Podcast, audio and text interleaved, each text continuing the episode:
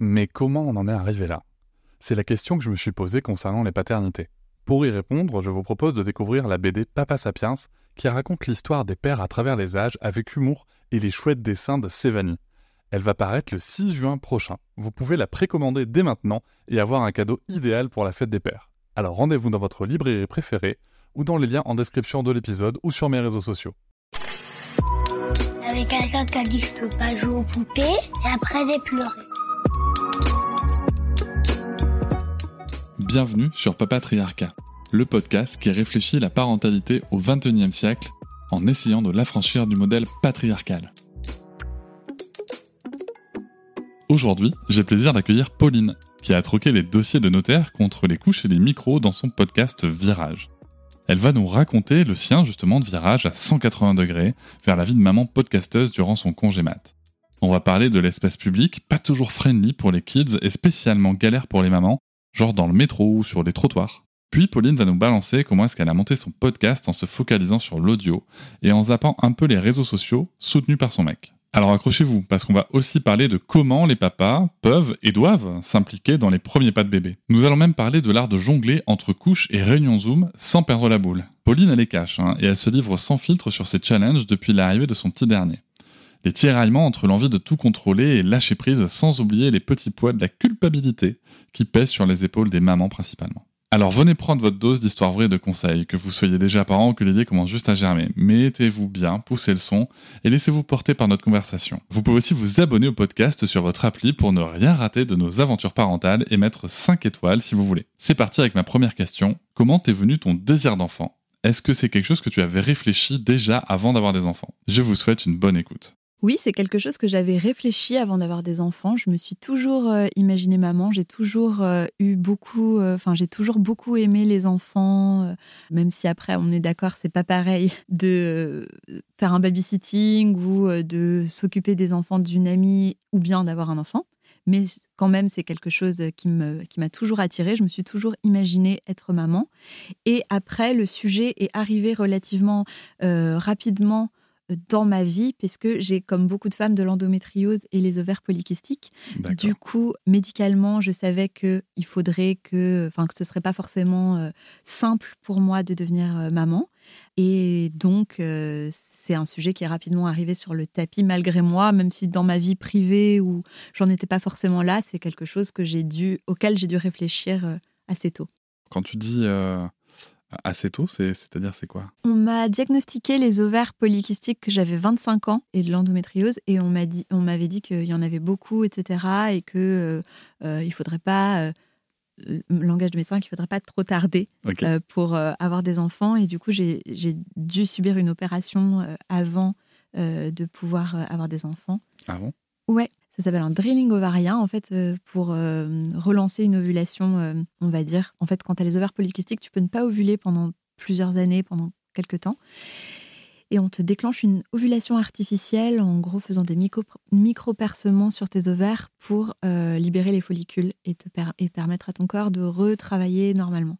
Donc, moi, c'est une opération que j'ai dû faire avant et qui m'a permis d'échapper au parcours de PMA, tu vois. Et cette opération, c'est quoi? C'est euh, euh en anesthésie générale? Non, c'est oui, c'est en anesthésie générale, mais tu passes par célioscopie et du coup, euh, c'est bah, des micro-percements de tes ovaires, donc plus dans mon cas, retrait de certaines lésions d'endométriose.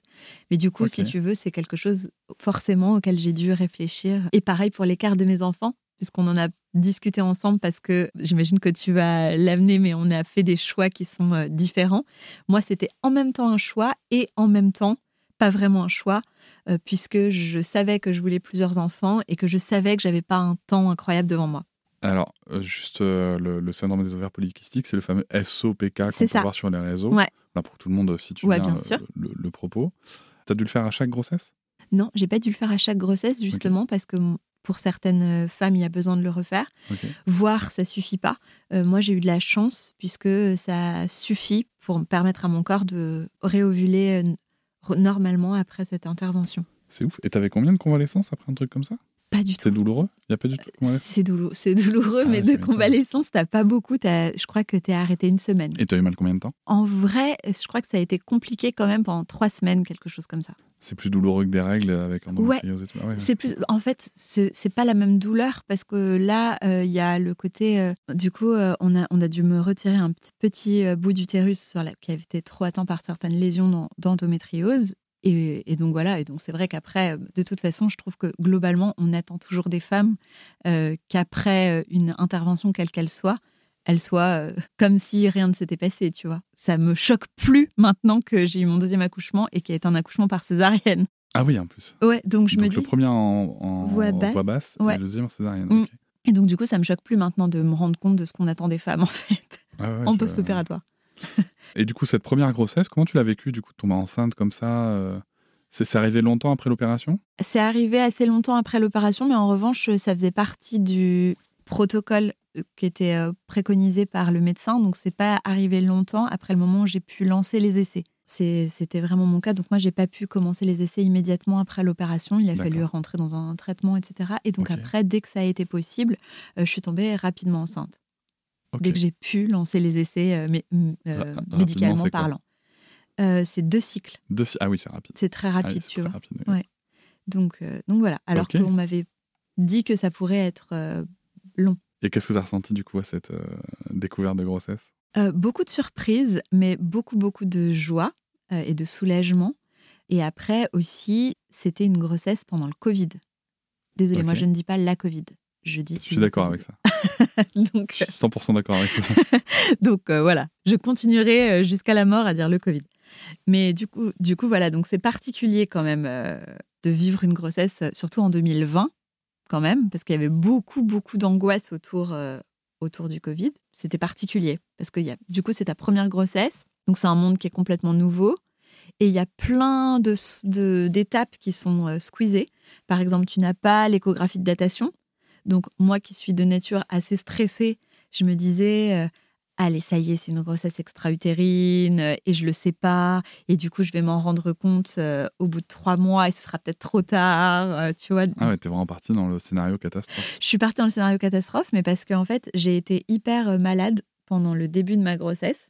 Et c'est vrai que autour de moi, je n'avais que des femmes qui avaient adoré être enceintes. Adoré être enceinte. Leur grossesse n'avait été un, un bonheur, euh, etc. Donc, c'est, je suis trop contente pour elles. Mais Moi, j'en connais pas. C'est vrai?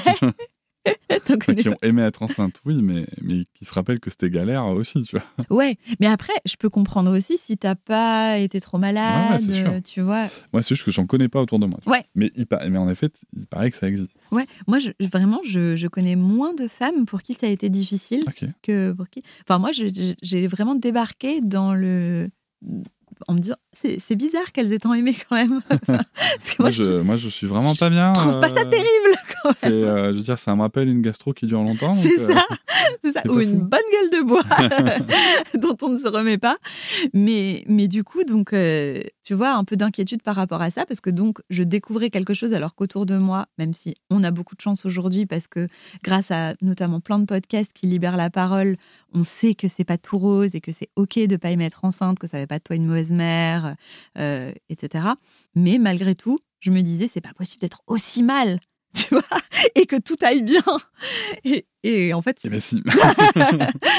ouais, c'est, c'est un peu le cas pour ma compagne en ce moment, au moment où on enregistre. hein. ouais, Euh, donc, ouais, ouais, sur sa deuxième grossesse, bon, peut-être qu'on en reparlera après, mais. elle est malade. Ouais, ouais, ouais. Enfin, elle a, tu vois, là, par rapport au. Pour Sarah, elle était euh, très fatiguée avec juste la nausée pendant les trois premiers mois. C'est ce qu'elle a eu aussi là. Sauf que là, apparemment, le bébé est positionné plus bas. C'est un peu différent. Du coup, en fait, elle le, semble, elle, elle se- elle le trouve plus lourd. Alors que Sarah était très haute, c'est vrai. Mhm. Et du coup, elle est sûrement plus proche du centre de gravité, tu vois. Donc, elle la sentait beaucoup moins lourde. Hmm, Donc, euh, et donc là, elle est très fatiguée. Ouais, on a un peu, ouais. on a un peu marre. Et puis, tu l'as vécu, on va, on va en parler. C'est que la grossesse, quand, du coup, quand t'as pas d'enfant, et la grossesse, quand t'as déjà un enfant, ça n'a un peu rien à voir. Mais revenons à ce, à ce moment. Donc, toi, t'es heureuse. Et ton mec, il est, il est très, très heureux aussi. Ok. Très heureux aussi. Il le vit bien, il est prêt, il est dans les starting blocks. euh, Il n'est pas prêt, je pense. Ok. Euh, parce que, euh, en vrai, je pense que personne ne l'est. Je pense que je l'étais pas avec euh, le recul, dans le sens où euh, on est prêt, mais c'est très abstrait avant de vraiment le vivre. Ok. Je trouve quand même. Je sais pas comment toi tu l'as vécu. Moi, j'ai souvent tendance à dire que j'ai différents moments où je suis devenu père. Tu veux, il y a le moment où, euh, où j'ai appris la nouvelle Ouais. et où j'ai vraiment un, un sujet euh, de prise de conscience personnelle. Il y a le moment, je trouve, où tu deviens père socialement, c'est-à-dire le moment où tu l'annonces, le Ouais. moment où c'est bientôt la fin de la grossesse, et la- voilà. Et à un moment, tu le vis émotionnellement. Et là, moi, c'est venu vraiment, même s'il y avait des choses qui montent petit à petit, ça n'a rien à voir avec ce que j'ai ressenti, si tu veux, quand j'ai pris Sarah dans mes bras pour la première fois. Enfin, voilà, c'était un, c'était un, un tsunami euh, incroyable. Euh, et du coup, toi, ton mec, c'est arrivé comment? Comment ça s'est goupillé ça? Il était Ah bah à la naissance. à la vois. naissance vraiment ça. ouais, c'était euh, c'était abstrait avant, euh, quand même, malgré tout, tu vois, parce que c'est forcément vous ressentez moins de choses que nous pendant ces mois-là, enfin physiquement, tu vois, je veux Mhm. dire. Donc je pense que et puis quand je disais pas prêt, je disais on mesure pas le changement, c'est-à-dire que moi je me suis vraiment pris pour le coup une matrescence dans la gueule, c'est-à-dire que j'étais plus la même personne euh, avant et après. Et d'ailleurs je me rends compte que j'ai pas été forcément une bonne amie quand j'accompagnais des amies qui sont devenues mamans avant moi, parce que je pouvais pas mesurer ce qu'elles euh, vivaient. Et c'est dans ce sens-là, tout était prêt pour accueillir un enfant, on avait euh, matériellement tout pour changer les couches, qu'elle puisse dormir dans son lit dans lequel elle n'a pas forcément dormi. Mais voilà. Mais pour autant, on n'était pas prêt à ce que ça allait euh, vraiment représenter pour nous. Et l'accouchement? Et l'accouchement, euh, tu veux dire, est-ce que j'étais C'était une balade de santé. Est-ce que ça s'est bien passé? Enfin, surtout comment ça s'est passé? Bien ou, ou Hmm moins bien? Ça s'est bien passé mon premier accouchement pour le coup. Euh, j'ai pas de souvenir. euh, au contraire, j'ai le souvenir d'avoir pour le coup passé un beau moment, intense, mais euh, j'en ai un beau souvenir euh, de ce premier accouchement. T'étais en maternité? Ouais, j'étais en maternité. J'ai pas fait le choix d'un accouchement euh, nature, donc j'ai choisi d'accoucher euh, avec péridurale. Un immense respect euh, à toutes les, à toutes les femmes qui euh, font ce choix-là. Et à celles qui le font Et pas, à hein, celles qui ne le font pas. Mais euh, vraiment un immense respect. Et je pense que pareil, avant d'être maman, je comprenais pas trop qu'on puisse faire ce choix. Maintenant, je peux comprendre qu'on Ah oui. ait envie d'être actrice euh, et euh, de faire ce choix-là. C'était juste pas un choix qui était. Oui, et puis il faut voir après euh, aussi euh, co- comment tu le vis sur le moment. Voilà, ça, Ouais, bien être, euh, sûr. Ça peut être une option, ça peut être programmé, ça peut être imprévu, ça peut être plein de C'est choses. ça. Et aussi déculpabiliser quand on n'a pas l'accouchement dont on rêve et qu'on a préparé parce que on est très, in- enfin voilà, on est très impuissant aussi parfois face à ce qui peut se passer pour le bébé ou pour nous ou quoi que ce soit. Et souvent, on n'a pas vraiment la main pour ce genre de moment. Et alors tu dis, quand je suis devenue mère, j'ai vraiment changé euh, la matrescence. euh, Mm. Qu'est-ce qui a changé?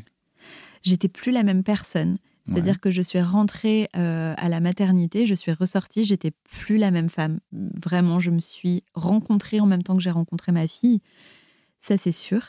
J'ai su instantanément, quand on me l'a posé euh, sur euh, la poitrine, que ma vie allait complètement changer. Mais dans un sens hyper puissant, flippant, à la fois dérangeant et agréable, dans le sens où je savais que ça me prendrait du temps pour retrouver des repères, pour savoir euh, à nouveau euh, qui j'allais pouvoir être et devenir, savoir aussi la mère que j'avais envie d'être, parce que même si j'avais imaginé plein de choses, c'était très différent. Par exemple, l'allaitement. Quand tu es enceinte, tu te dis euh, ah bah peut-être que j'allais, enfin je j'allaiterai six mois, etc. Et puis en fait, tu vois, moi je suis partie sur un allaitement long, euh, et je trouve que on nous demande de trop nous projeter avant d'avoir fait cette rencontre euh, de nous et de l'enfant. Oui, et puis aussi, on, alors je sais pas quel parcours tu as eu, mais on donne pas forcément les moyens. Tu vois, moi, c'est Ah quelque oui. chose que je fais maintenant pour les amis qui vont devenir parents, notamment sur la première fois. Euh, on leur conseille, voire on leur offre une consultation avec une, euh, une IBCLC, Ouais, bien sûr. une consultante en lactation IBCLC en amont, en fait, avant Ouais, la ouais. naissance. Parce qu'elles sont quand même plus à même de décrire vraiment ce- comment ça va se passer, de venir démonter les croyances autour du truc, tu vois, positives comme négatives. hein. Et ok, donc l'allaitement, du coup, toi, tu t'étais dit, ça a duré quelques mois, finalement, ça a duré euh, Deux ans. deux ans. Ok, Ouais. cool. Ouais, cool. C'est bien deux ans. Mhm. C'est sympa. Je sais que vous, vous avez euh, fait un allaitement euh, plus long pour. euh, Oui, c'est oui, oui. C'est nous c'était 4 ans. Ouais, 4 ans. Nous c'était 4 ans avec euh, cette période en effet passé 2 ans euh, qui est vraiment sur l'allaitement à l'amiable comme dirait Ingrid Bayo. Ouais. Donc ouais ouais donc ça c'était intéressant. Et le papa du coup comment il trouve sa place à ce moment-là? Il trouve euh, sa place euh, dans le fait de faire euh, d'autres choses Ouais. que donner un biberon. C'est-à-dire que.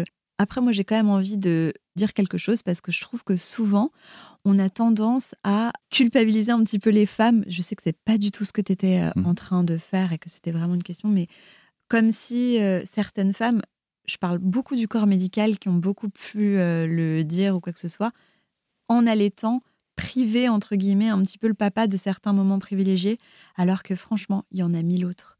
Euh, pour créer un lien avec son enfant, il n'y a vraiment pas que ça. Euh, on peut donner un bain, changer une couche, faire un massage, faire plein de trucs qui font beaucoup, beaucoup, beaucoup de bien au bébé. Voilà, les papas qui trouvent pas leur place, c'est peut-être aussi parfois parce qu'ils veulent pas la trouver et pas forcément de la faute de la maman euh, qui euh, allait et du coup est trop proche de son bébé et laisse pas la place au papa. Parfois. Alors moi je pense que c'est jamais la faute des mères, premier point. L'autre point, je pense qu'il y a aussi quelque chose de très culturel, euh, et c'est ce que l'histoire nous montre, on va se faire un petit temps historique, c'est que si tu veux, en fait, la, la puériculture, je ne sais pas si tu sais comment est-ce qu'elle a été créée, la puériculture. Non. La puériculture, elle a, elle a été créée en, aux alentours de 1892 dans les orphelinats en fait, où il y avait un taux de mortalité de 9 sur 10. Hmm. La première année euh, de vie des, bébés. Et euh, donc là, des mecs sont arrivés, donc des médecins. Alors, avec plein de trucs chouettes, hein. euh, les tétines qui étaient plus des boyaux de porc, les trucs qu'on pouvait, qu'on pouvait laver, parce qu'en fait, avant, on les lavait pas. Enfin voilà, c'était vraiment dégueulasse.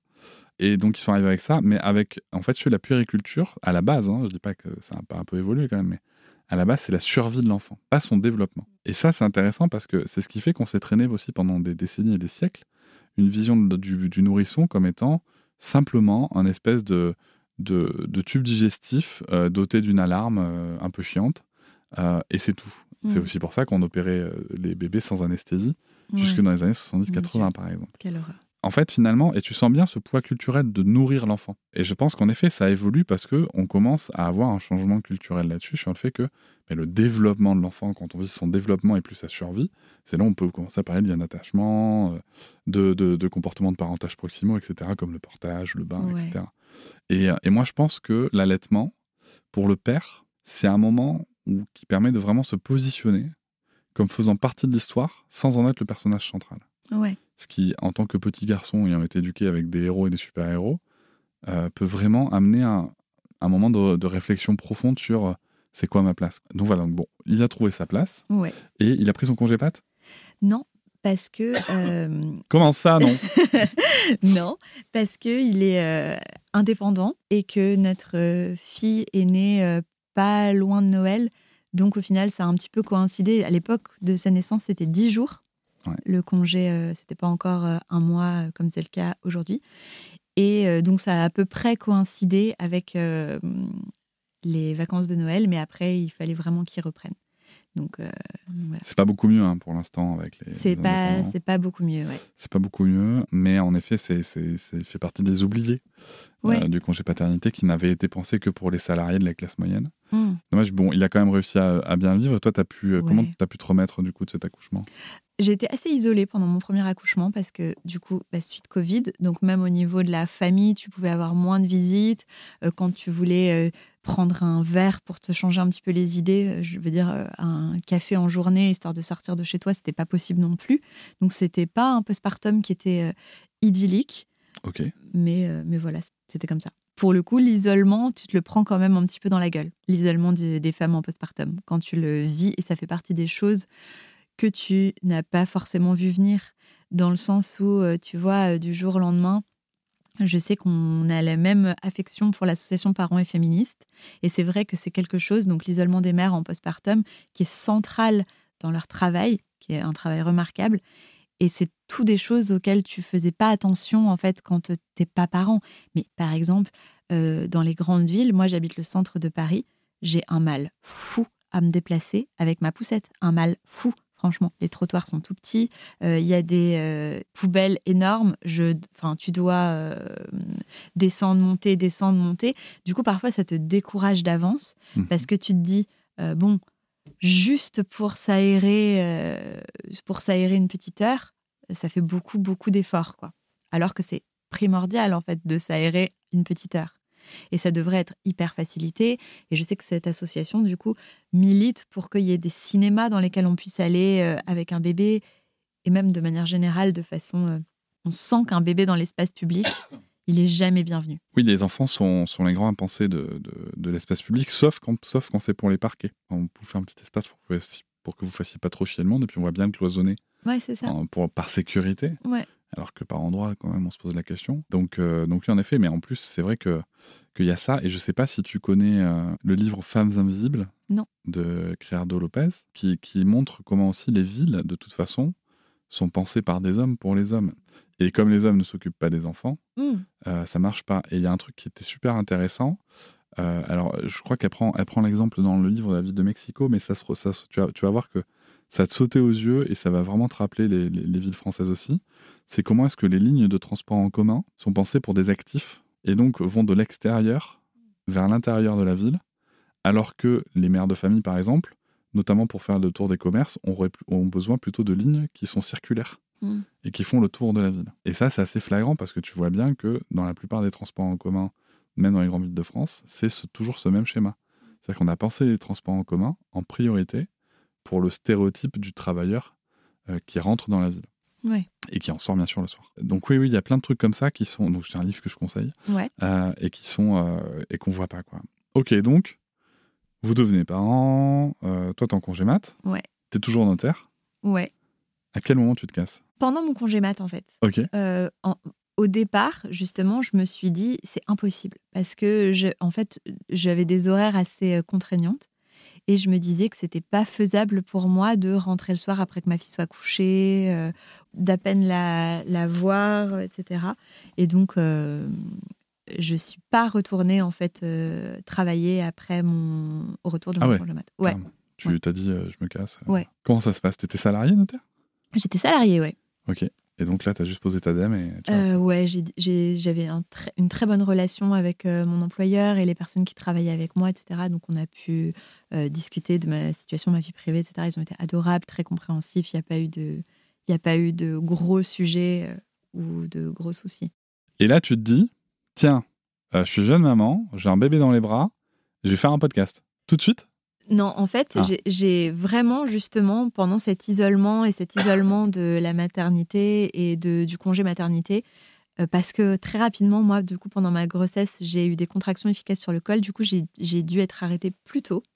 Et comme j'étais très active avant ça, j'étais, euh, enfin voilà, je, comme plein de gens, enfin, je, je bossais beaucoup. J'étais donc euh, mon mec a eu peur que je m'ennuie. Il s'est dit, euh, la pauvre, elle va se retrouver du jour au lendemain, euh, enfin, à la maison sans rien faire, parce qu'en plus, euh, c'est vrai que le congé maternité, quand t'as pas de bébé encore, une fois que tu as décoré la chambre, etc., etc., bon, et sous Covid, hein. C'est-à-dire que Ah tu, peux, pas tu peux pas aller Oui, oui, oui. faire une expo. Enfin, non, d'ailleurs, j'aurais pas trop pu, mais tu vois, faire un truc tout à côté, voir une copine euh, ou quoi que ce soit. Pendant le Covid, il faut se resituer. Donc, du coup, il m'a offert la formation de Clémentine Gallet, Entreprendre un podcast Bah, tiens donc, avec Oh. Mathieu? Ouais. Ah bah tiens donc, bah, ok. qui est top comme formation. Et euh, il s'est dit, bah, vu qu'elle adore les podcasts, etc., comme ça, elle va euh, euh, mettre, enfin, elle va pouvoir faire quelque chose et pas s'ennuyer à la maison, etc. Et ce sera chouette pour elle. Mhm. Et donc, en fait, j'ai adoré et je me suis rendu compte que c'était faisable de lancer un podcast, etc.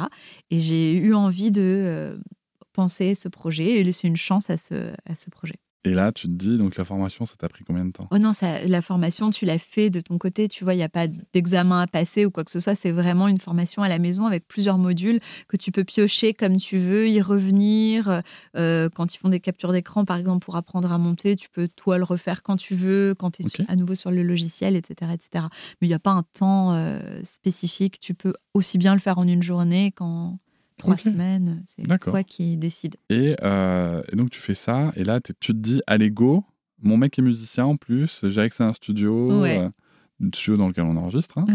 et tu te dis, allez, go, j'y vais, euh, je, je lance mon podcast, et tu te lances sur les, sur quoi? Sur les réseaux, sur, sur les applis? Euh, je me lance, ouais, je crée, je crée mon podcast, ouais, je me lance sur les plateformes d'écoute.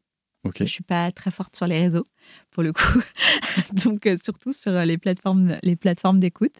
Et, euh, et voilà. Et comment ça démarre? Tu te dis tout de suite que tu vas avoir des invités, que tu as envie d'échanger? C'est quoi Virage, en fait tu vois? En fait, moi, de toute façon, dans ma vie, ça a toujours été une passion pour moi d'écouter les gens. En fait, même dans le notariat, c'était vraiment quelque chose que je recherchais. J'ai commencé euh, le métier en droit de la famille, donc en succession, à vraiment recueillir des témoignages des gens, enfin des témoignages l'histoire des gens, euh, les accompagner dans des périodes qui n'étaient pas faciles.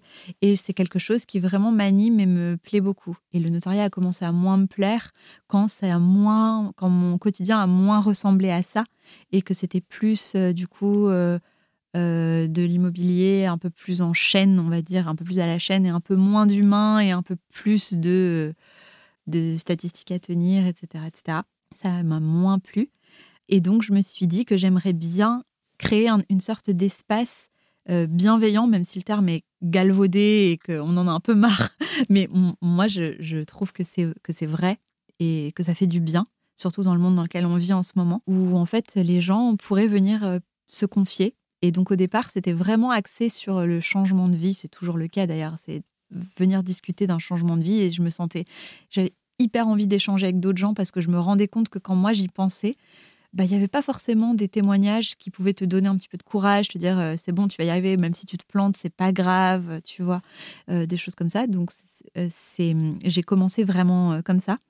Et puis après, j'ai eu aussi envie de faire des épisodes un peu plus engagés sur des sujets qui me tiennent vraiment à cœur comme par exemple euh, les violences conjugales ou euh, les adoptions illégales, les trafics d'êtres humains, euh, comment se reconvertir quand on est une star de la pornographie et qu'on a envie de devenir infirmière en tant que femme et comment on fait pour redevenir, pour être crédible parce que malheureusement. ouais. C'était avec qui? Lisa Del Sierra. Ah ouais? Ouais. Ah ok, d'accord. Et, et, du coup, c'est vraiment, enfin voilà, c'est comme ça que c'est venu en fait l'envie de vraiment donner la parole à plein de gens qu'on n'entend pas forcément dont on n'entend pas forcément tout le temps le, point de vue. Et comment tu les contactes, tous ces invités?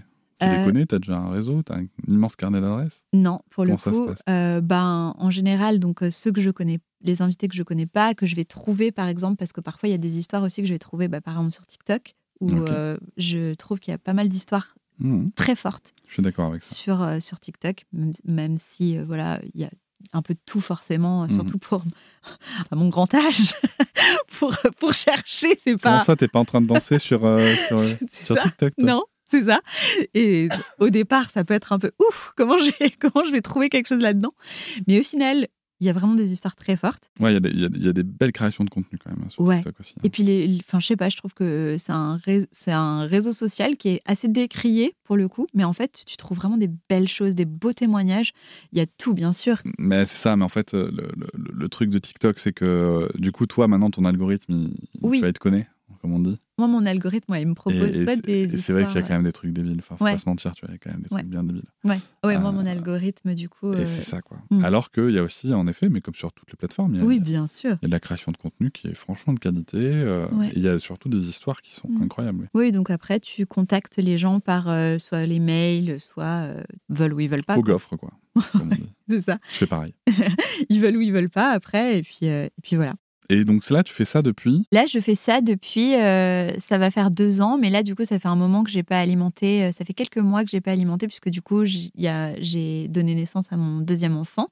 Et donc, j'ai pris un peu de temps euh, pour. en fait, je me suis, au départ, je m'étais dit, je vais reprendre tout de suite. et en fait, j'ai pas, je m'en suis pas sentie capable. Euh, juste là, au moment où tu lances ton podcast, alors faisons petit, pour finir le point podcast, c'est quelque chose que tu as réussi à monétiser, que tu arrives à en mmh. vivre? Je ne l'ai pas encore lancé parce que du coup, quand je suis partie en congé maternité, je commençais à avoir les écoutes suffisantes pour pouvoir euh, intéresser des annonceurs, en gros, concrètement. Avant, ce n'était pas le cas du coup. Ça a mis quelques temps à se mettre, euh, à se mettre en place. C'est vrai que ça peut prendre un peu de temps. après, ça dépend hein, toujours. Hein, Bien sûr, si tu pars, moi, c'est vrai que de base, j'ai pas une communauté. Bah, Donc euh, déjà de base c'est plus euh, difficile et puis ce que je comprends tout à fait il y a beaucoup de podcasts ce qui est génial et donc les gens euh, oui oui et puis après tu as aussi les, les, gens qui ont déjà une communauté et qui lancent un podcast ouais c'est ça et qui, qui vont péter tout de suite. Je sais pas, 500 000 écoutes en deux mois. Tu Bien sûr. C'est arrivé, quoi. Donc, Bien sûr, ce qui, est, trop cool pour eux. Ce qui est cool pour eux, mais ce qui, ce qui fait que tu n'as pas les mêmes problématiques, en fait. Bien sûr, exactement. Donc, c'est la, grosse différence, elle est là. Et pendant ce temps, es donc, es, ton, ton, ton, ton, enfant grandit. Mm. Comment ça se passe? Elle va à la crèche, elle va chez la nounou elle, va chez, elle, va chez une, elle a une nounou, du coup. Ce qui nous permet d'avoir une grande flexibilité, parce que moi, vraiment, ce que je voulais, c'était euh, pouvoir m'en occuper au maximum, la voir euh, au maximum, etc., euh, etc. Et donc, c'était chouette, ça, offrait plus, ça permettait de plus s'adapter. Et donc euh, là, vous vous trouvez un équilibre. euh, comment ça se passe à la maison, la charge mentale, le domestique et familial, euh, papa musicien. Ouais. euh, Bah, ça a fait l'objet d'ajustements, du coup, euh, c'est pas. on sent la notaire hein, quand quand même. Pourquoi? Il n'y a pas eu d'engueulade? Euh, Si, il y a eu des Ça a engueulades. fait l'objet d'ajustements. Non, il y a eu Non, bien sûr. engueulé, euh, Oui, il y, a, il y a eu des engueulades. En vrai, je trouve que c'est un vrai sujet pour le coup Mhm. qui limite mériterait un épisode qui serait intéressant parce que c'est pas évident pour un couple de devenir d'un coup un couple de parents, tu vois. C'est quoi la difficulté? Euh, la difficulté, c'est que en fait, tout est euh, les cartes sont complètement euh, rebattues en fait, c'est-à-dire que il y a d'un seul coup beaucoup de choses. Après ça, il y a aussi le côté de tout ce pourquoi tu milites, la société, qui fait que aujourd'hui, on se repose beaucoup sur les femmes au début.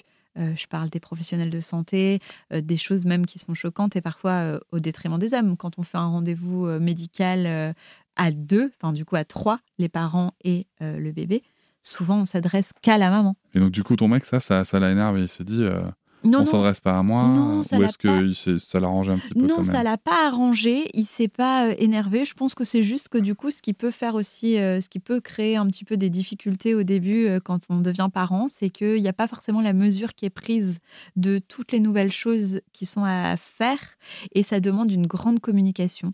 Donc communication que moi de mon côté j'ai pas forcément eu non plus Mhm. euh, parce qu'en fait finalement ce qu'il faut faire et qu'on peut conseiller aussi à tous les gens qui vont devenir parents c'est vraiment de dire les choses. Donc, euh, c'est pas la charge mentale de t'avais qu'à demander, c'est pas ça. C'est plutôt vraiment de demander aux gens ce qu'on attend d'eux. C'est-à-dire dire, par exemple, euh, bah, tu vois, regarde, le sérum phi n'arrive pas dans le tiroir tout seul. les couches non plus. Enfin, des, des choses comme ça. Ça paraît très, euh, Ouais.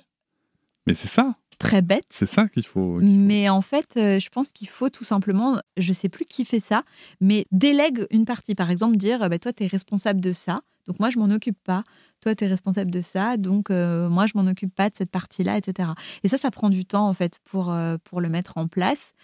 Parce qu'aussi, il y a cette espèce de mythe sur le congé maternité où, bah, finalement, il sert à ça, à gérer. Euh, devient la boniche. Voilà. Merci. mais oui, un petit peu.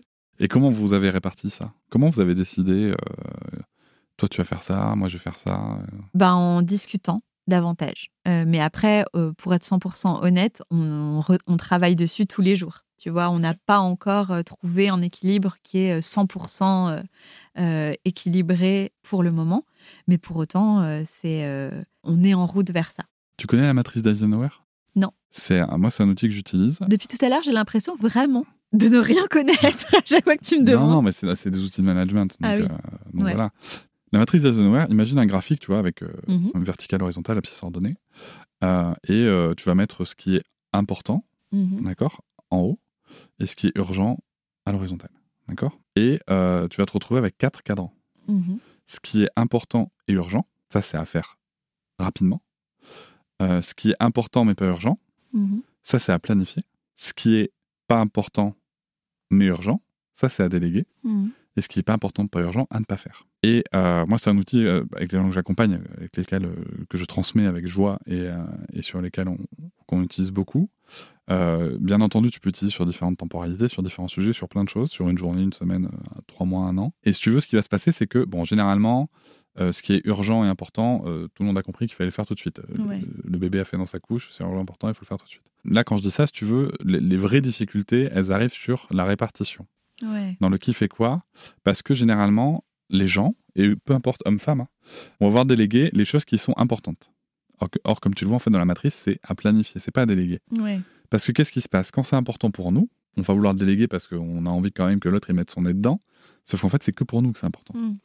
Et ce qui se passe régulièrement, c'est que même si on l'a délégué, si on a fait cette erreur, et bien comme c'est important pour nous, on va aller mettre son nez. Et là, on va s'engueuler.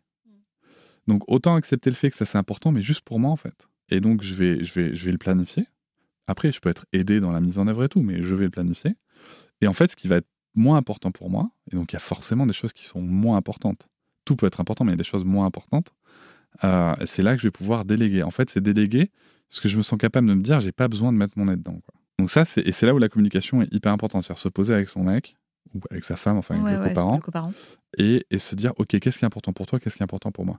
Moi, c'est quand même hyper important que l'enfant, euh, il mange, euh, tu vois, à la, à la diversification, qu'il ait toujours euh, des repas euh, maison, machin et tout. ok, ben euh, très bien, ben écoute, prends le truc, tu vois, Mm. prends le truc, fais les courses.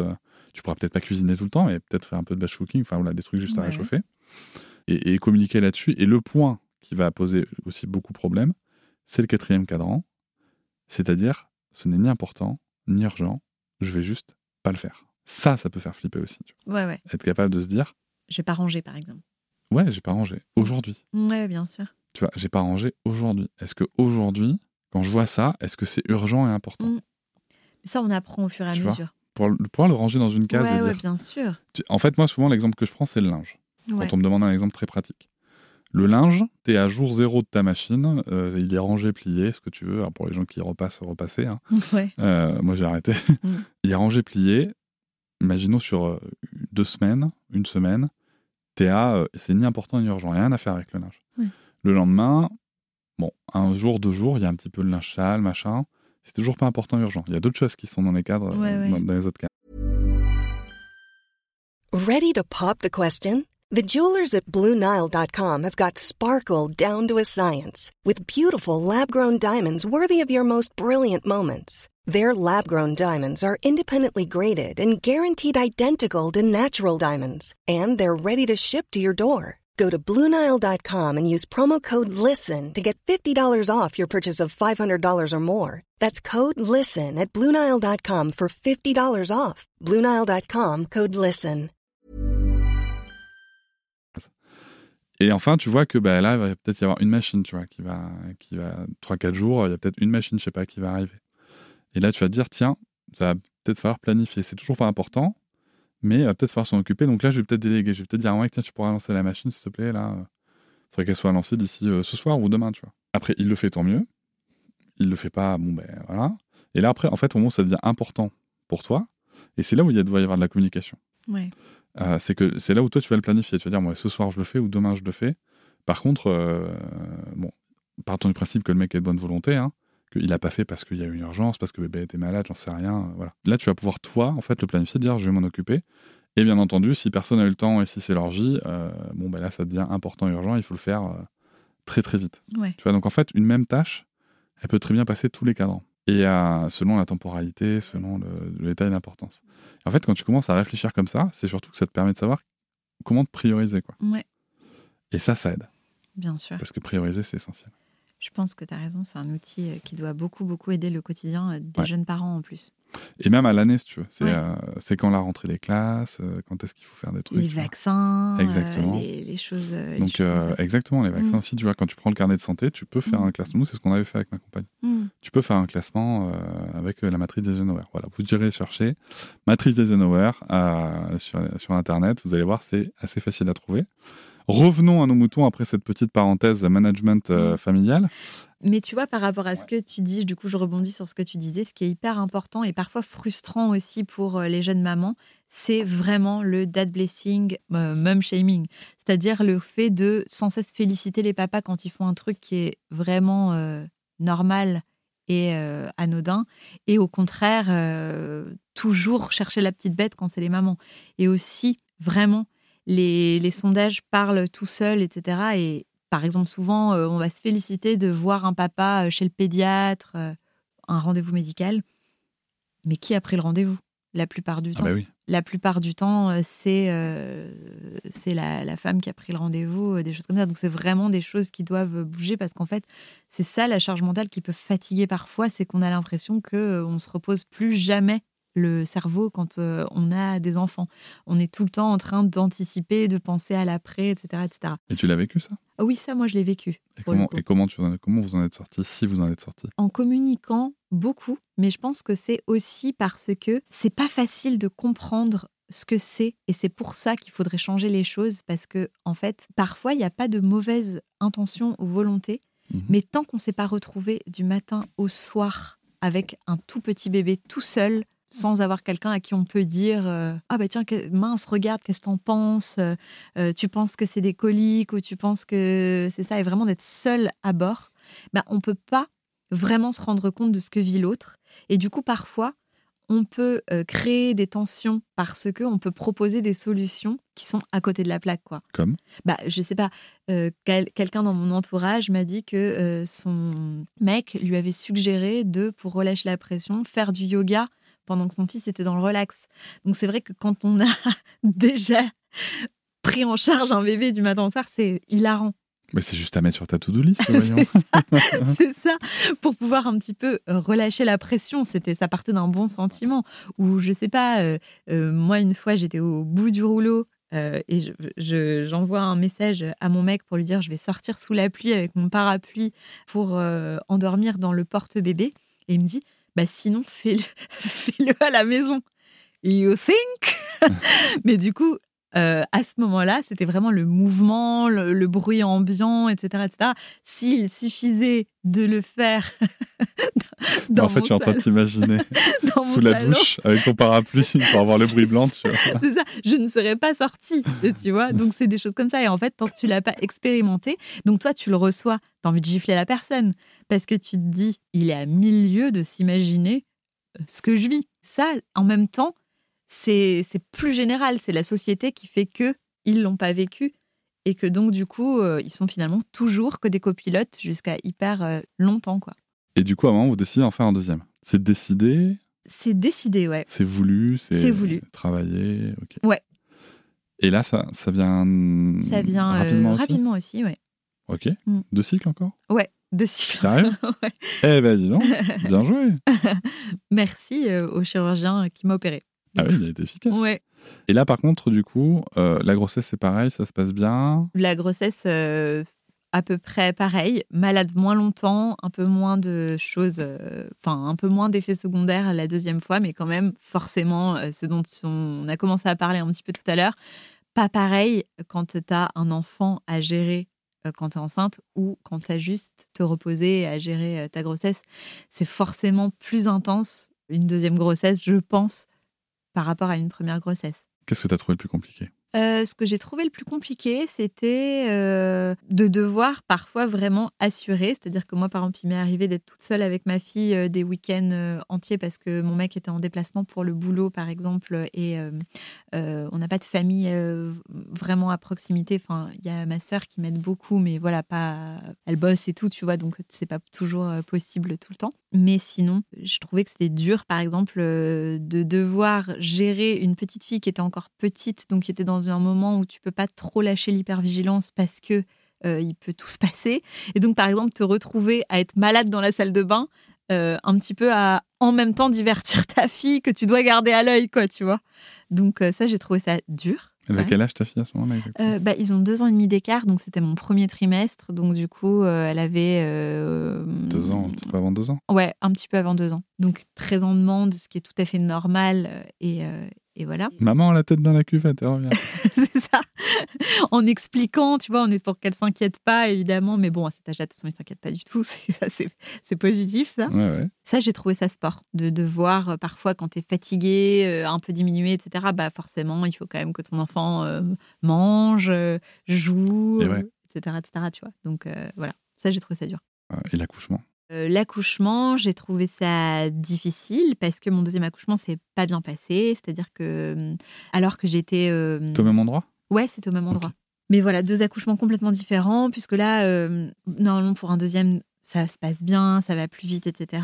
Et là, j'ai fini en césarienne d'urgence euh, alors que j'étais euh, à dilatation complète et que, enfin, euh, je me disais, super, dans une heure, il est là. Et puis, en fait, ça, ça s'est fini en césarienne d'urgence ce qui a aussi bouleversé euh, les choses par rapport à ma fille, parce que je l'avais super bien préparée au séjour à la maternité, etc. Et au fait qu'elle allait rester avec son papa pendant cette euh, période euh, du séjour euh, à la maternité. Et en fait, euh, ça a été difficile pour moi. Tu vois, j'ai- eu une, euh, une hémorragie, euh, pas mal de petits soucis euh, pendant la- l'accouchement du, fait de l'urgence. euh, qui ont fait que j'ai eu besoin d'avoir euh, mon mec avec moi pendant mon séjour à la maternité pour en fait tout simplement euh, porter le bébé, pour me l'amener, le mettre au sein, etc.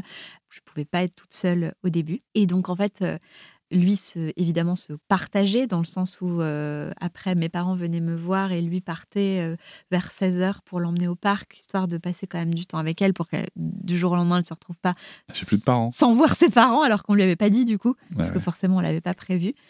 Donc, ça, premier truc que j'ai trouvé très dur, pour le coup, euh, parce que c'est la première fois que j'ai eu le sentiment de pas réussir à bien préparer ma fille, en fait, qu'on se prend dans la figure, qu'en fait, on peut pas tout anticiper tout le temps, et que parfois, ben, malheureusement, même si on aimerait les protéger de tout, ben, on- ils doivent. Enfin, C'était dur ça pour toi de pas de pas avoir pu contrôler tout ça? Ouais, ça a été dur pour moi de pas avoir pu contrôler pour ça, parce que tu vois, j'avais vraiment. euh, moi, je, suis- j'ai- je suis très, très proche de ma fille, j'ai une relation très forte avec elle, j'adore être avec elle au, au maximum, et euh, j'avais par exemple préparé les choses, où je lui avais fait une petite attention par jour pendant mon séjour à la maternité, tu vois, pour euh, qu'elle puisse penser à moi, parce qu'on avait choisi qu'elle vienne pas à la maternité, parce que comme elle était petite, je trouvais que c'était très difficile pour elle de repartir en me voyant rester euh, avec son petit frère. Du coup, euh, j'avais pas envie qu'elle vive ça.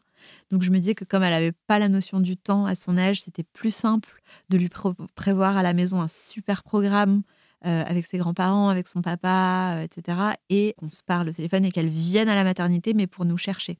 Et ça, c'est à toi de le gérer. C'est oui, c'est moi qui ai préparé euh, toutes ces petites attentions, euh, etc. Ouais. Qu'est-ce qui faisait que c'était important que ce soit toi qui t'en occupe Peut-être que inconsciemment, donc j'en sais rien, je me disais pour qu'elle n'ait pas l'impression que je l'abandonne, comme moi je me disais que elle allait, euh, je voulais vraiment que ce soit des choses où elle sente que c'était pensé par moi, puisqu'elle allait, euh, tu vois, être du coup avec son papa, qu'elle puisse ressentir que je pensais à elle aussi et que euh, j'étais là aussi, même si j'étais pas là physiquement, sûrement, sur les petites. euh, Et sans ça, c'était pas. Si, bien sûr que c'était euh, le cas sans ça. Mais tu sais, quand tu es proche d'accoucher, etc., tu as beaucoup d'appréhension Mhm. euh, sur le fait que euh, ça va. euh, comment va, va réagir ton premier enfant, je trouve. Du coup, moi, j'avais beaucoup cette peur-là. J'avais peur qu'elle ait l'impression de perdre sa place euh, ou quoi que ce soit. Et donc, j'ai essayé de mettre beaucoup d'énergie dans le fait qu'elle ne le vive pas comme ça. Mais elle t'a- elle t'avait exprimé quelque chose? Pas du tout. Juste vraiment. euh, Mais bon, tu sais ce que c'est un- un enfant à cet âge-là. C'est quand même très petit, deux ans et demi d'écart. Donc, quand tu parles à deux ans, certes, ils comprennent pas ce qui va leur euh, tomber dessus avant que ça tombe. Donc, elle était trop contente à l'idée d'avoir un petit frère. Je lui parlais beaucoup du fait que j'allais aller à la maternité pour, euh, pour l'accueillir, etc. Mais Moi, je me demande qui avait peur, oui, c'est sûr. tu vois? Ouais, ouais, bien sûr. Ouais, ouais, mais, mais moi, complètement.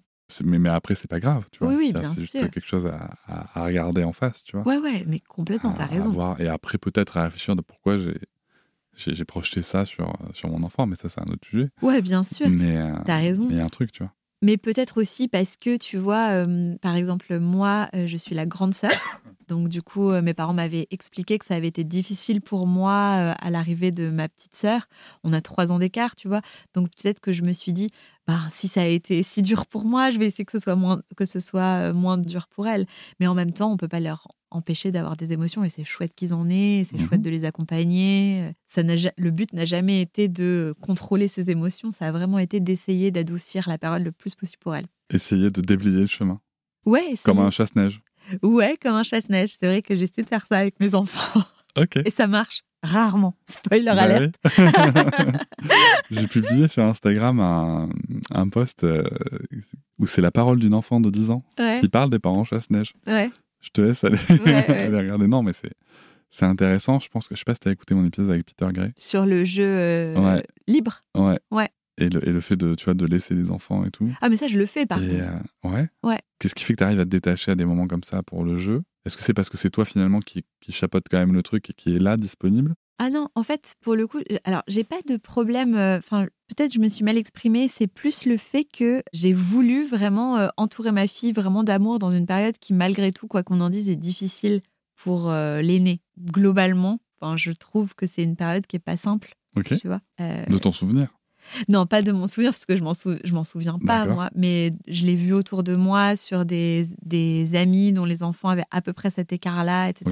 Et c'est un écart qui peut être compliqué. On échangeait aussi par rapport à, à ça, parce que les enfants sont à la fois, entre guillemets, trop grands pour pas se souvenir d'avoir eu l'exclusivité euh, de leurs parents, mais pas assez grands euh, pour comprendre que par moment, la différence d'âge nécessite un traitement un peu différent. Et justement, co- comment est-ce que vous avez... euh, Donc c'est un choix, cette différence d'âge? Qu'est-ce qui a motivé ce choix? Comme je te disais tout à l'heure, il y a à la fois un choix et une absence de choix, puisque de toute façon, même si j'avais voulu, j'aurais pas pu trop euh, faire euh, traîner l'écart. Et après, moi, dans le choix, clairement, j'avais pas envie de sortir la tête de l'eau euh, pour la replonger. J'étais bien de rester là, comme ça, sous la flotte, en train de me noyer. c'est ça. Je me suis dit, non, pourquoi reprendre son souffle? Non, mais en réalité, c'est- un peu ça. C'est-à-dire que, tu vois, je trouve que on prépare pas assez les mamans à l'arrivée du deuxième et à l'éloignement que ça va créer avec notre aîné. Qu'on le veuille ou non. Bah, par exemple, quand on allait, nécessairement, un nouveau-né, il a besoin de nous énormément, ce qui est tout à fait logique et normal.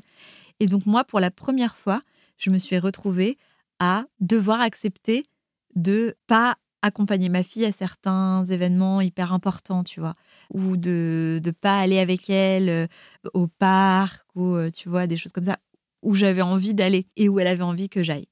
Et ça, c'est difficile pour la première fois de te retrouver à dire à ton enfant, euh, bah oui, t'as super envie que je vienne avec toi euh, faire cette activité, mais je peux pas. Ton enfant qui a deux ans et demi. Ton enfant qui a deux ans et demi. Mais oui, oui, il y a bien sûr qu'à deux ans et demi, euh, c'est beaucoup plus compliqué pour comprendre pourquoi maman vient pas. Pour que maman reste avec, Voilà. Et Mm. puis, mais du coup, comment est-ce qu'elle y va au parc? Avec son papa. Et avec papa, ça l'a, c'est pas. Si, si, bien sûr. C'est vraiment elle- toi qu'elle veut ou... Non, non, elle est Non, mais très ça arrive aussi, tu vois. Ouais, non, alors elle, elle est contente d'aller euh, au parc euh, avec son papa. Mais c'est vrai que ce sentiment de faire deux groupes que tu connaissais pas avant est parfois très dur à vivre pour euh, Pour toi, la femme. tu culpabilises? Ouais, tu culpabilises, je trouve. Euh, parce que, tu vois, par exemple, culpabilité maximale, euh, ma fille s'est fait mal à la rentrée. Euh, elle a eu besoin d'avoir des points de suture. J'ai pas pu l'accompagner. Culpabilité maximale de me dire que du coup, alors qu'elle était avec son papa, parfaitement euh, en sécurité, mais tu vois, j'aurais voulu qu'on puisse être tous les deux avec elle. Mais je sais que c'est impossible. Dès lors que tu as plusieurs enfants, bah, il faut nécessairement euh, avoir un parent avec chaque enfant, ce qui est logique et normal.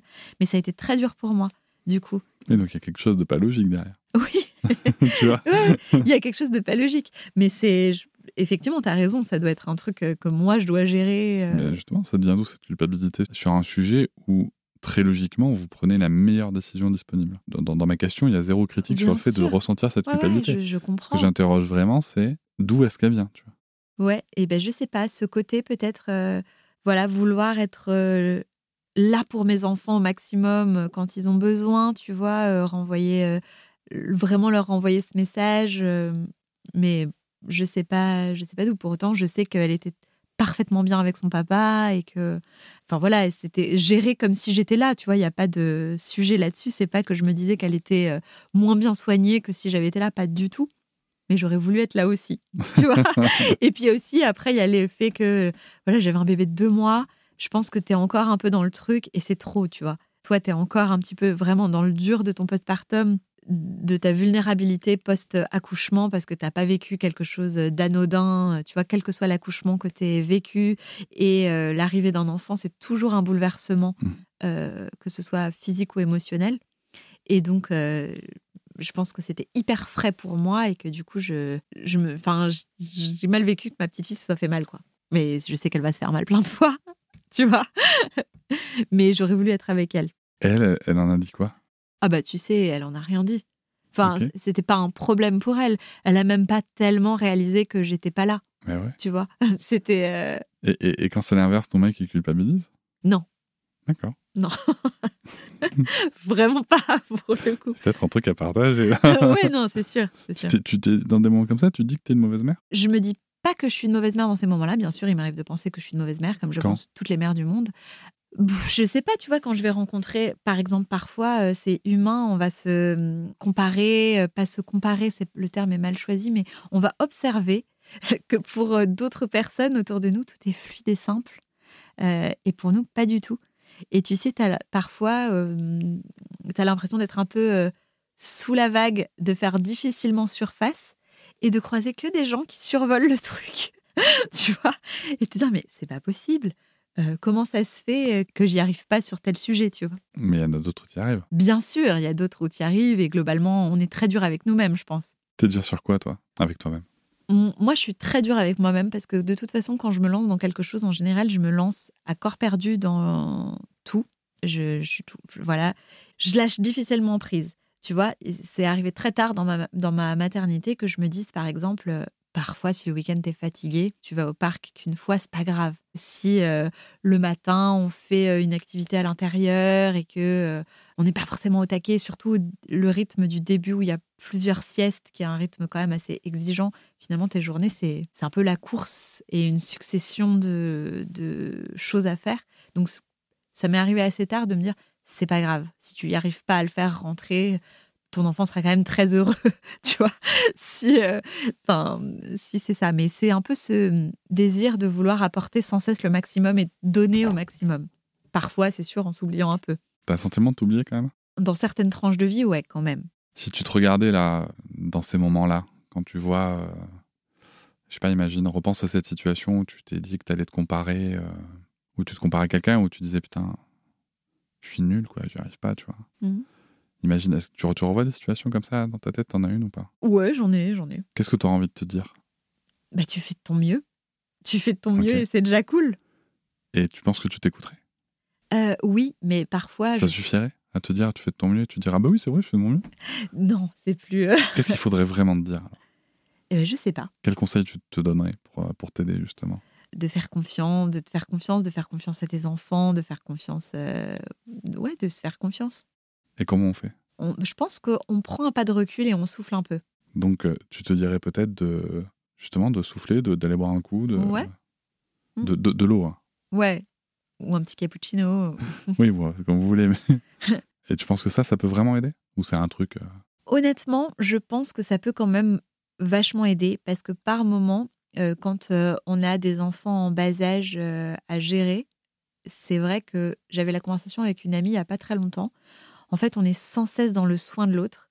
Et parfois, et je trouve que c'est d'autant vrai avec un deuxième postpartum, tu me diras si ta compagne ressent ça à l'arrivée de votre deuxième enfant, personne prend soin de toi dans le sens où il y a tellement à faire entre l'aîné qui euh, a des besoins euh, très importants, tu vois, selon euh, les âges, etc., selon l'âge. Par exemple, tu vois, moi, ma fille, deux ans et demi, voilà, il y avait quand même d'importants besoins. Et du coup, toi, tu te retrouves vite vraiment à, te mettre tout en bas de la pile des choses à faire. Et aussi, tu peux très facilement t'épuiser parce que quand le bébé dort, tu veux passer du temps avec l'aîné pour justement pouvoir continuer à créer un lien, etc. Et donc, tu te retrouves vite à te dire, attends, mais combien de jours que j'ai pas dormi, là, du coup, en, en faisant ça? Et c'est pas facile. Et parfois, je pense qu'il faut accepter qu'il y a certains jours où on ne pourra pas être à 50-50.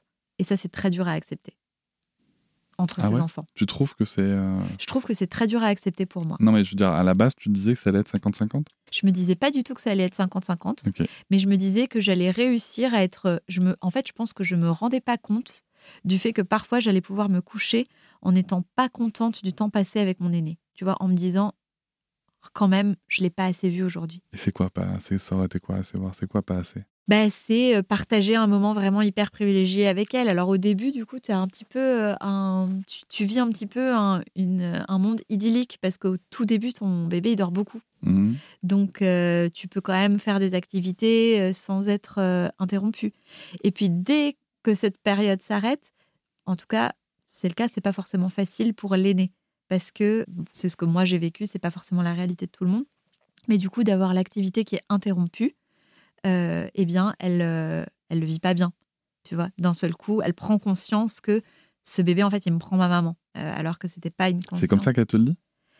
Ouais, c'est comme ça qu'elle le dit. Ah ouais. Elle le dit pas comme ça. Elle dit pas qu'il prend sa maman, mais elle dit, elle pose des questions en demandant euh, pourquoi. Par exemple, tu vois, moi j'avais j'ai eu une césarienne, donc euh, après j'ai pas pu la porter pendant assez longtemps après, pendant deux mois, tu vois, après mon opération. Alors que lui, je pouvais le porter forcément, puisqu'ils n'avaient pas le même poids, ce qui est tout à fait logique. Mais elle posait beaucoup de questions là-dessus. Euh, mais tu me dis que tu peux pas me porter, mais par contre tu peux le porter, donc pourquoi? Donc il faut beaucoup expliquer et, voilà et parfois forcément tu as moins la ressource. Et elle te dit qu'elle t'en veut? Non, mais qu'elle est en colère. Et toi du coup tu t'en veux? Ouais, et on, a, on parle beaucoup, j'accepte d'échanger, euh, d'échanger avec elle, mais ouais, euh, il m'est arrivé de culpabiliser. Et là, pour l'instant, du coup, t'es es bien sous l'eau ou? Oui, je suis bien sous l'eau. J'ai pas du tout sorti la tête de l'eau pour euh, être. Et c'est quelque chose qui te convient. Pas du tout. Pas du tout. Et là, je suis vraiment engloutie par la vague. C'est-à-dire que là. vraiment, je voudrais que euh, s'il y a euh, des auditrices surtout, des auditeurs aussi peut-être, mais vraiment des auditrices surtout, qui ont à peu près le même écart d'âge et qui peuvent me dire quand est-ce qu'on sort à peu près la tête de l'eau, je voudrais savoir. Parce que euh, je sais pas quand est-ce que je vais pouvoir sortir la tête de l'eau. Pour le moment. Et ton mec, il en pense quoi de ça? Il te voit la tête sous l'eau? Ah oui, mais lui aussi, il a la tête sous l'eau. D'accord. Ouais. Ah, au moins, vous avez tous les deux la tête sous l'eau. ouais. Ça, c'est le, le truc. Ouais. Donc là, t'as besoin d'aide. besoin d'aide, euh, non, Euh, ça va, tu vois. Mais euh, Ça va, mais je me noie. non, mais tu vois, je pense que c'est un passage obligé en fait, mais dont on dont on parle pas beaucoup. Qu'est-ce qui pourrait t'aider concrètement? Si demain, euh, je sais pas, si demain tu te retrouves dans la situation avec, euh, bah, tu vois, tu fais appel à l'auditoire, avec justement d'autres parents, d'autres mamans qui sont dans la même situation et qui tu peux échanger, euh, passer du temps. euh, Est-ce que ce c'est le genre de choses qui pourraient aider? Ouais, complètement. Et puis aussi peut-être savoir, par exemple, euh, parfois je trouve avoir une idée relativement vague de combien de temps ça prend. C'est que ça s'arrête. non, mais dans- 25 ans, madame. non, mais dans le sens où tu vois, par exemple, je trouve quand même que après, quand tu peux, j'imagine, un peu mieux les caler l'un sur l'autre, c'est un peu plus facile. Parce que moi, là, moi, j'ai vraiment deux enfants avec deux rythmes diamétralement opposés, des besoins qui sont euh, diamétralement euh, opposés. Et c'est ça que je trouve très difficile, en fait. Et c'est en ça que je te trouve très courageux. Parce que, tu vois, j'ai l'espoir de me dire que je vais avoir une grosse année difficile et que peut-être après, alors peut-être qu'il y a des gens qui, qui sont morts de rire en m'écoutant, qui se disent ma pauvre, elle pense qu'elle est- sais pas les pieds. elle là. pense qu'elle est un an dans le dur. elle part pour trois. Non, mais tu vois, peut-être que je me dis, euh, même si on sait que les trois premières années sont difficiles, mais déjà rien que pouvoir synchroniser un peu les couchers, ce serait plus simple. Je pense que tu peux tabler sur plus d'un an. Plus d'un an, tu penses? Alors, des, des, des, euh, des amis que j'ai autour de moi qui sont dans cette situation et les témoignages que j'ai déjà recueillis, ouais. Vaut mieux que tu te prépares à plus. Ouais. Au pire, tu auras une bonne surprise. ouais, vois. bien sûr. Et ils disent combien Tes amis? Moi, alors, j'ai un couple d'amis Ouais. qui m'ont carrément dit nous, on savait qu'on a un chien pendant 5 ans. Ouais. En tout En gros, Ou, euh, bah, en fait, à partir du moment où il y a au moins le premier qui a l'âge de raison, tu Non, attends. Cinq ans à l'arrivée du deuxième? Vois. Ouais, 5 ans à la Ah vie de non, non, ça je refuse. Je te dis ce que eux m'ont dit. ça je refuse de le croire. J'ai rien Et, et entendu. il se trouve, il se trouve d'ailleurs que leur aîné va avoir 7 ans et que on constate qu'il y a quand même un- une, une vraie bascule à ce moment-là sur la tolérance, euh, parce que là, tu vois le, ça fait maintenant, il a quel âge euh, le plus jeune, il doit avoir 4 ans. Euh, ils sont à 2 ans et demi Ouais. d'écart aussi. Et c'est vrai que tu vois, il y a encore un an ou deux, quoi. c'était vraiment dur dans le contrôle des émotions et tout.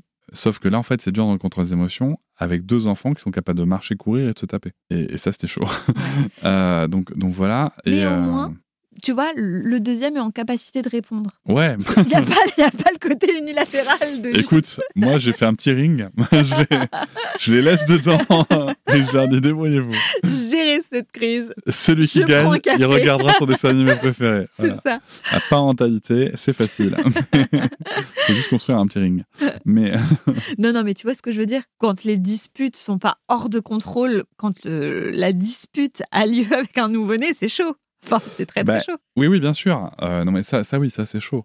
Mais, euh, mais je pense aussi, tu vois, que ouais, les, les Kardashians ça joue. Écoute, on a fait l'appel appel à l'auditoire. On verra si on a une réponse. Ouais. hein. Je rappelle d'ailleurs à l'auditoire que vous pouvez réagir aux épisodes sur, sur SpeakPipe, la plateforme qui vous permet de laisser un audio. Mhm. Vous avez le lien en description de, de l'épisode. N'hésitez pas. Du coup, si vous avez des tips, Ouais. euh, l'épisode, euh, là, on enregistre, euh, on est au mois de novembre. L'épisode sortira début 2024. Voilà, je pense qu'elle sera encore bien la tête sous l'eau. hein, donc, n'hésitez pas. Au moins envoyer un tuba, quelque chose, ça serait cool Ce sera toujours s'il vous plaît. Euh, ok. Qu'est-ce que tu aimerais dire à Pauline d'il y a euh, trois ans, juste avant qu'elle devienne mère, ou, ou, tu vois, ou juste en sortant de cette opération qui, euh, qui va euh, tout changer quand même? Bah, que ça va être euh, un voyage incroyable, comme tous les voyages.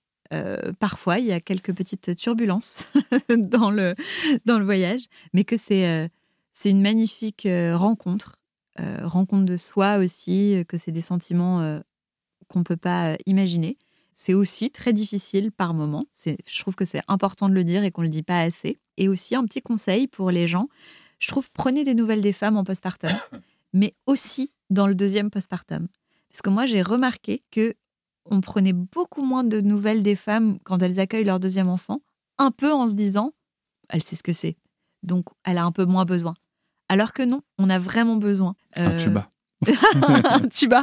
Non, mais un petit truc tout bête, mais prendre de nouvelles. Les professionnels de santé le font davantage et je trouve ça formidable de pas seulement demander au bébé des nouvelles du bébé, etc. et de demander parfois et vous comment ça va? C'est idiot, mais ça fait vraiment, vraiment du bien de sentir qu'on n'est pas invisible euh, du jour au lendemain. Et aussi un conseil pour euh, les coparents, c'est partir du principe que c'est la personne qui reste à la maison avec le bébé qui a le quotidien le plus intense. Et du coup, de vraiment être dans la, la dynamique, de se dire que quand on rentre à la maison, euh, c'est pas nous qui devons nous reposer du, de la journée de boulot, c'est vraiment l'heure de soulager euh, la personne qui restait à la maison avec le bébé. Tu trouves pas? J'ai un point de vue différent. Ouais. Euh, moi, je résonne toujours en énergie. Ouais. Et euh, je pense que quand tu es la personne, homme ou femme, hein, qui a passé du temps à l'extérieur, bien entendu, alors je te rejoins à 1000%, bien considérer que dans tous les cas, la journée a été intense pour la personne à la maison, mais il est possible qu'on ait passé une journée de merde aussi au boulot. Bien sûr. Il est possible que quand on rentre à la maison, nous soyons la personne qui a le moins d'énergie. Et, et, tu vois, souvent, moi, ce que, ce que j'explique, c'est que les engueulades, elles arrivent souvent à ce moment-là, d'ailleurs. Ouais. Les engueulades, elles arrivent parce que on a tendance à penser que l'autre a forcément passé une meilleure journée que nous. Alors qu'en fait, la question qu'on devrait légitimement se poser, c'est comment tu te sens et surtout, tu as combien d'énergie? Mmh. Et si tu veux, souvent, ce qui, ce qui, se met en place avec les couples, que, enfin, en tout cas avec les membres de couple à qui je peux parler ou les, gens qui, qui, avec qui on a pu faire ces ateliers-là, ben, en fait, je me rends compte que moi, je peux peut-être tenir un quart d'heure de plus avec le bébé. Ça mmh. permet à mon mec, euh, ou à enfin, la personne qui rentre en tout cas, d'aller euh, faire un tour, Peut-être même, euh, de, avant de rentrer, d'appeler et de dire écoute, là, je vais rentrer un petit quart d'heure plus tard parce que je vais juste m'arrêter au parc, marcher un peu, tu vois, j'en sais rien. Ou faire une partie de FIFA, j'en sais rien. Un match de FIFA sur sa console, ce qu'on veut. Ou un épisode d'une petite série si on veut, voilà, j'en sais rien. Un truc qui va nous faire du bien.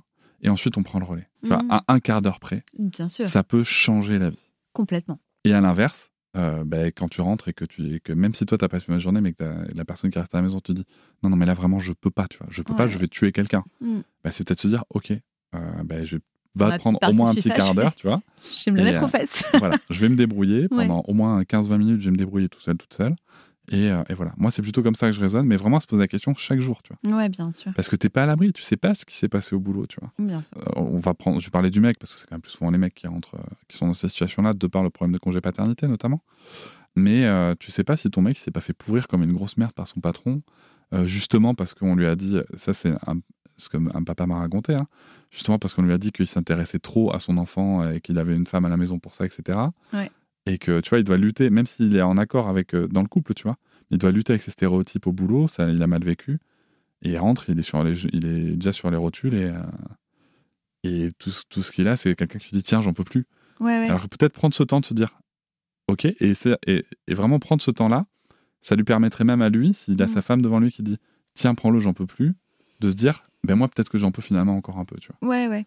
Tu vois ce que je veux dire? C'est prendre ce temps. Exactement. Communiquer, mais vraiment avoir cette ressource de se dire Il y a un temps donné, il y a une activité donnée, tu vois, et, euh, mm. et je sais quoi faire. Quoi. Oui, bien sûr. Donc euh, voilà. Bien sûr. Et puis de toute façon, les journées ne se ressemblent pas quand on est à la maison avec un bébé. C'est pour ça. Et il y a des journées qui sont euh, déjà, on s'adapte au bébé qu'on a. C'est-à-dire que, enfin, forcément, j'imagine que quelqu'un qui a un bébé qui a par exemple un RGO, qui pleure toute la journée, etc., etc. je pense que ce petit quart d'heure, il n'est pas forcément facile à, à laisser, tu vois. Parce que moi, j'ai autour de moi des personnes qui m'ont dit que c'est très, très dur d'avoir des, des pleurs 22 heures euh, sur 24. Euh. Mais, mais c'est là où justement, tu vois, où tu peux dans tous les cas relativiser. Mais en fait, le simple fait de prendre le temps de se poser la question, mm. de, de, communiquer là-dessus, bah, même le mec, tu vois, ou la personne, en tout cas, qui rentre du boulot et qui dit qu'il a vraiment passé une journée de merde, il peut s'apercevoir que, oups, oui, la personne, la personne a passé une pire journée. en fait. Et finalement, moi, j'ai la ressource. Moi, j'ai la ressource et, et elle a, passé elle a peut-être entendu un bébé qui a pleuré 22 heures. Mm. Euh, pas moi, et je vais peut-être, euh, moi, là, écouter pleurer 30 euh, minutes s'il faut, mm. quitte à sortir de la maison, moi, tu vois. Et voilà. Par contre, attention, si c'est l'autre qui sort de la maison avec bébé, même s'il pleure pour faire un tour, ça veut pas dire que c'est l'occasion de ranger la maison. Oui. Il faut se reposer. Ouais, ouais, c'est ça. Mais c'est ça qui est Tu très, très dur, en fait. Très, très dur. Ça, c'est une discussion ouais, que- qui, qui se fait dans beaucoup, de, dans beaucoup de foyers, je pense. Oui. Le fait de dire, ah, si je te donne du temps, c'est pour que tu te reposes, quoi, aussi, tu vois. Bah, c'est ça, mais, mais euh, ça, c'est vrai que c'est gros, un gros, gros sujet d'accepter et de pas être sans cesse dans le euh, faire. Mhm. C'est-à-dire que souvent, quand on. on- on- bah, je vais parler.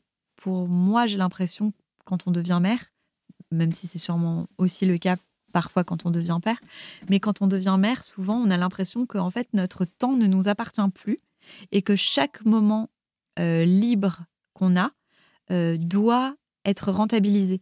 Donc, par exemple, on va se retrouver euh, une demi-heure à l'extérieur, typiquement où donc ton deuxième est gardé à la maison et t'es un petit peu en avance pour aller à l'école.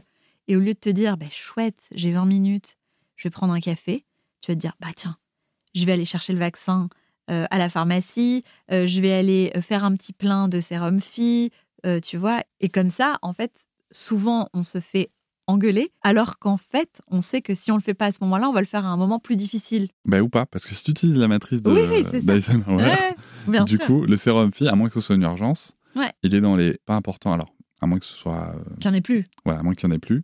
Il est dans les pas importants, mais potentiellement urgents. Et en fait, tu as juste à envoyer un message à ton mec, euh, vas-y, et s'il oublie d'y aller en rentrant, bah, il dira demain, c'est pas grave. Ouais. Et là, tu peux te déléguer, quoi. Mm. Donc, euh, après, on en revient toujours à là, c'est la femme qui y pense. Ouais, bien ça, c'est sûr. autre chose. Bien sûr, bien sûr. Donc, c'est vrai qu'après, il y a d'autres outils pour répartir ça. Il y a des to-do partagés, des trucs comme Mm. ça. Mais encore une fois, c'est toujours pareil, c'est qui alimente la to-do, voilà. Oui, oui. On va pas trouver des solutions euh, Ouais. générales, sinon ça serait trop bien et je ferais fortune, je pense. Mais, euh, Ouais, je pense aussi. mais voilà. Merci beaucoup, Pauline. Bah, merci à toi. C'était super. Salut. Salut. Je vous remercie de m'avoir écouté. Je vous invite à vous abonner au podcast sur votre plateforme préférée et à me retrouver sur Instagram, TikTok, Facebook et sur le blog papatriarca.fr. À bientôt.